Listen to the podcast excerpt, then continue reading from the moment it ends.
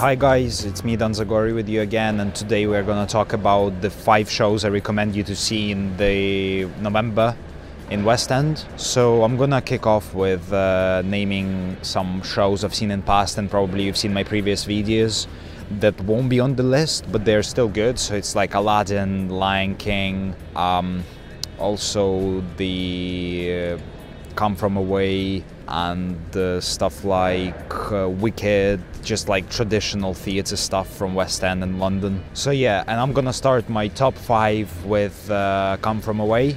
So The Come From Away is a very good American musical.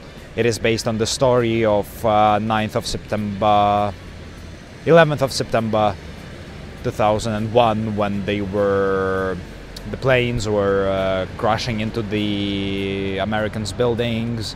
And then there is a airport called the Newfoundland and town called Gander in the Canada. And all planes were landing in there because all the air traffic control were stopping them up in the air. And then the place was very small but there were like 35 airplanes landed on there. So the musical is featuring the life of the canadians the true newfoundlanders and how they felt that day how they helped people out and stuff like that. So yeah the musical has a wonderful lighting design wonderful set design um, very good music. Also the orchestra in there is just like a classic traditional american band so it's all like you know like um, shirts and uh, jeans and everything is like relaxed. And the theater is good it's down in phoenix theater in west end. So yeah i'm recommending you watching it in november. And the fourth place would be the book of mormon. The book of mormon is the musical about like religion and it's taking a piss of religion and um, like god and the whole idea of it. So if you are religious i don't recommend you to go and see it but if you want to have some fun and just like laugh about stuff just go and see it. It has very good music and very good um, set design. So is lighting design. The actors in there are perfect. And the guy who's playing elder price the main role went to the school i work in right now. So he was in ellesmere college when he was a kid. So yeah that's very good.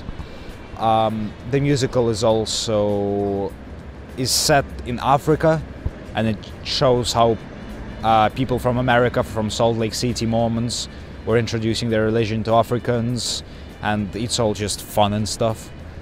Then the third place in my top, I would give to Mamma Mia. Mamma Mia is the musical featuring ABBA songs, and they've made a good storyline about it. It's better than Tina Turner the musical, definitely, because Tina Turner does not have any any any storyline it's just her songs somehow pushed into her biography, but it's just squished in and it's not interesting for me at all. So Mamma Mia is featuring some good storyline with very good actresses and uh, very good actors.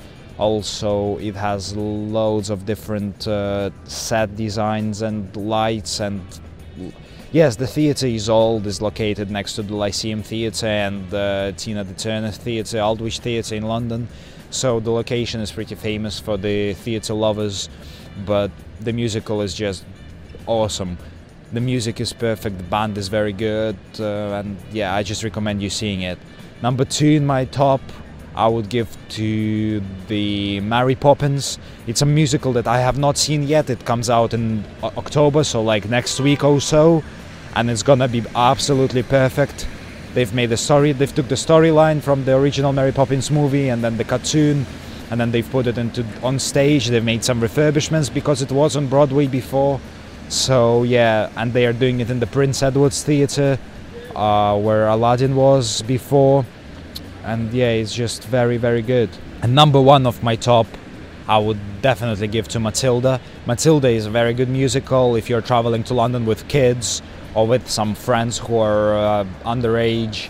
It's a musical featuring how school kid school kids are just taking making fun of teachers and living their revolting life, which is very good. The music in there is awesome, and you see kids on stage, which is very impressive. The set is very good. There are books hanging on the top of the theater and um, yeah just looking at the kids at the age of 10 11 singing and performing in front of 5000 people it's very very impressive so yeah that's pretty much it for today go ahead and uh, watch those musicals in London. Also, most of them are now in Broadway as well. So if you're traveling to New York or to London, go ahead and see them. They're very interesting and they'll make your day way better and your visit to London better. So if you like this video, give me a thumbs up, subscribe my channel, and yeah, that's pretty much it. Thank you so much for watching, guys.